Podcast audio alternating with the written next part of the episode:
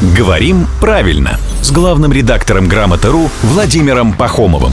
Здравствуйте, Володя. Доброе утро. Сейчас я задам вопрос от э, нашей слушательницы Виктории, которая задавала его еще до праздников. Но учитывая, что многие еще не вернулись, многие вот сейчас катаются на лыжах, там берут всякие высоты, вопрос в следующем. Как правильно?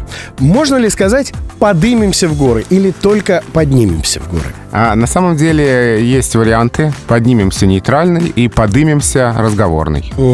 Это не ошибка, ну то есть это менее желательно, чем поднимемся, но не за пределами литературной нормы. Ну, это то есть, разговорный если, вариант. Если мама или папа кричат ребенку, подымайся, подымайся скорее в горку, да? Это да, нормально? Да, в ситуации непринужденного общения, да, это нормально, это не ошибка.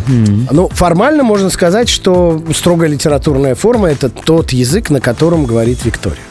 А главный Да. редактор «Грамоты.ру», как видите, позволяет себе всякие вольности. Это русский язык позволяет. Вот я и вольности. говорю, потому это что- не Володя, это это не я, русский это язык. русский язык. В 7.58, 59, 50 мы узнаем все новые подробности о русском языке от Владимира Пахомова.